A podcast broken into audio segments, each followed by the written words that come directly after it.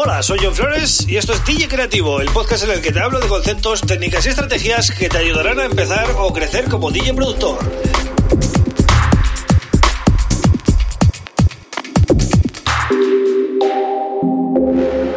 Bienvenido y bienvenida a DJ Creativo. Mi nombre es John Flores y este es el episodio número 181 del podcast. Un podcast que hago de lunes a viernes para DJs y productores como tú y que puedes seguir en Spotify, en Apple Podcasts, en Evox, en Google Podcast o también en mi canal de YouTube, ¿vale? Donde además puedes ver videotutoriales todos los fines de semana y además de eso, recuerda que tengo mi página web johnflores.pro donde puedes ver todo este contenido. Además, puedes suscribirte newsletter y te llevas una librería de eh, samples creada por mí de 300 megas, ¿vale? Todo eso así condensado, ¿vale? Para no perder mucho tiempo, porque voy con el tema del día, que es eh, productor desde cero. ¿Cómo podemos empezar? ¿Cómo podemos arrancar? Sé que hay mucha gente que está escuchando que quizás tiene interés por empezar. Pues bueno, voy a intentar eh, decir algunas pautas que espero que te ayuden. Lo primero, si no eres todavía ni DJ ni eres productor, ni, o sea, ninguna de las dos cosas, tienes que ver un poquito qué enfoque quieres darle, ¿no? Eh, yo voy a hablar siempre desde el punto de vista del DJ productor de música electrónica, ¿vale? Porque es lo que me compete a mí. Yo no puedo hablar de, eh, no sé, un producto musical de rock o de o música urbana o no sé, o música de bandas sonoras de películas o cosas así. Yo no puedo hablar de eso porque no lo soy. Eh, yo te puedo hablar desde mi perspectiva de DJ productor de música electrónica.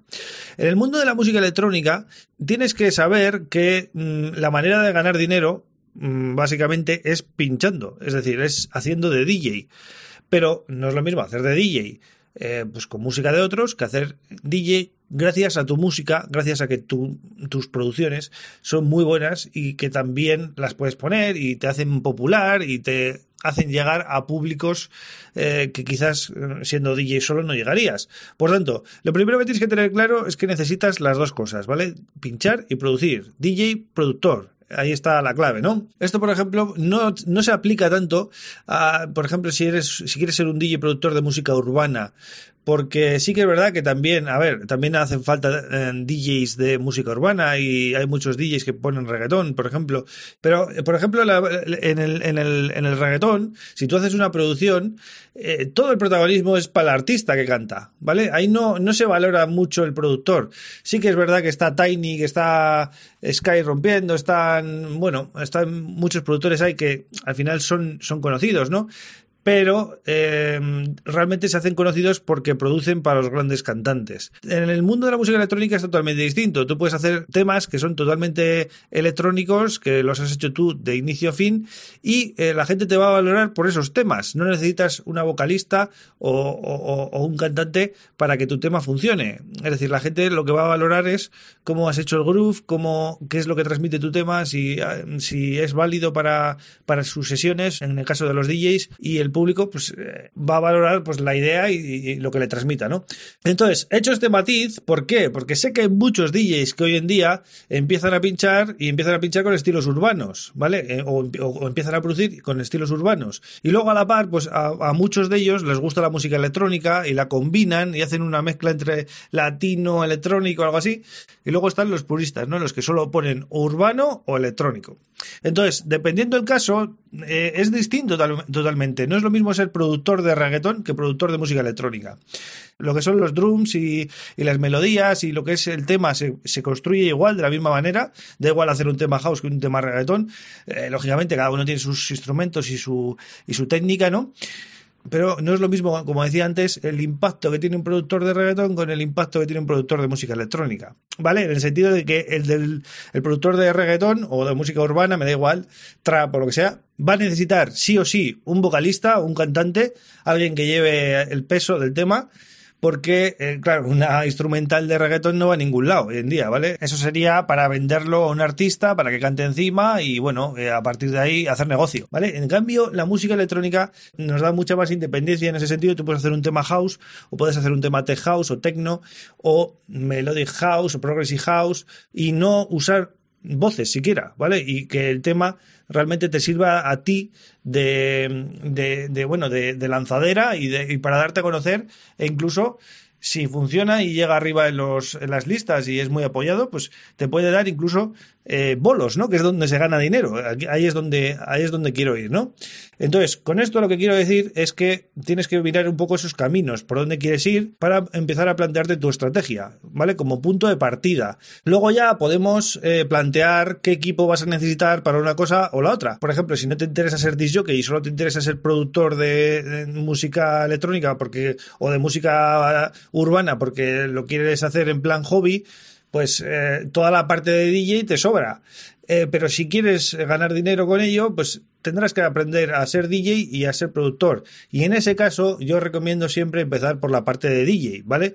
Porque eh, vas, a, vas a aprender la, la base fundamental, ¿vale? Vas a escuchar mucha música de otros, vas a, aprender cómo funciona el, el, negocio musical para que luego cuando tú crees tu música poderla llevar a un directo, ¿vale? En, forma de DJ set, lógicamente, o bueno, o en forma de live, depende de cómo lo plantees, y eh, vas a comprender las cosas, ¿no? Entonces, lo primero que hay que tener claro es qué tipo de DJ productor quieres ser, ¿no? Qué estilos, dependiendo de qué tipo de artista quieras ser, tienes que plantearte eh, luego el empezar a, comprarte tu equipo y arrancar, ¿no? Y luego viene la parte ya de aprendizaje, ¿no?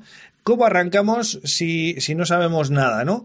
Eh, pues lo que digo, ¿no? Ya empieces por la parte de DJ, que es la, la, que recomiendo yo, o empieces por la parte de producción, porque igual pues, mmm, tienes acceso a algún DAO y empiezas a trastear, eh, tienes que empezar a, a aprender a base de videotutoriales y practicando, ¿vale? No hay otra es horas y horas y horas y aprendiendo los conceptos. Si te apuntas a un curso online de pago, pues mucho mejor, más rápido vas a aprender.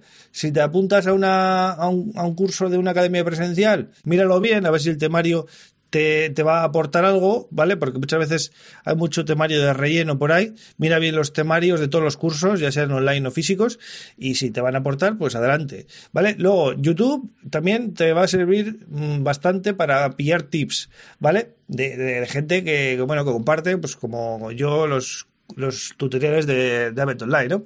Y luego, importante, pues empieza a comprar equipo, ¿vale? El otro día hice un episodio para empezar como DJ, ¿vale? ¿Cuánto hay, que, cuánto hay que gastar? Haré esta semana un episodio especial de combos para empezar como productor, ¿vale? A, y a, partir de ahí es meter horas, practicar mucho y no tener prisa, ¿vale? Tienes que darte un tiempo. Quizás en un año y medio, dos años no saques nada decente como productor, ¿vale? Pero luego irás mejorando.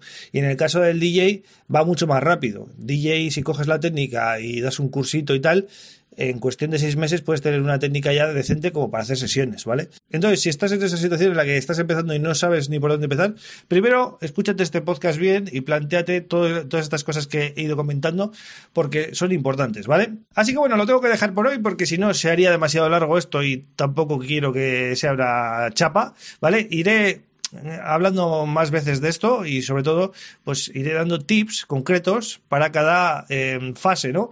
Así como entrada, como primer vistazo creo que es importante, ¿no? Que te plantees lo que he comentado aquí. Vale, pues eh, gracias por estar ahí un día más. Empezamos semana, hoy lunes, ya sabes que quedan otros cuatro episodios esta semana, así que te espero mañana con otro tema súper interesante. Un abrazo.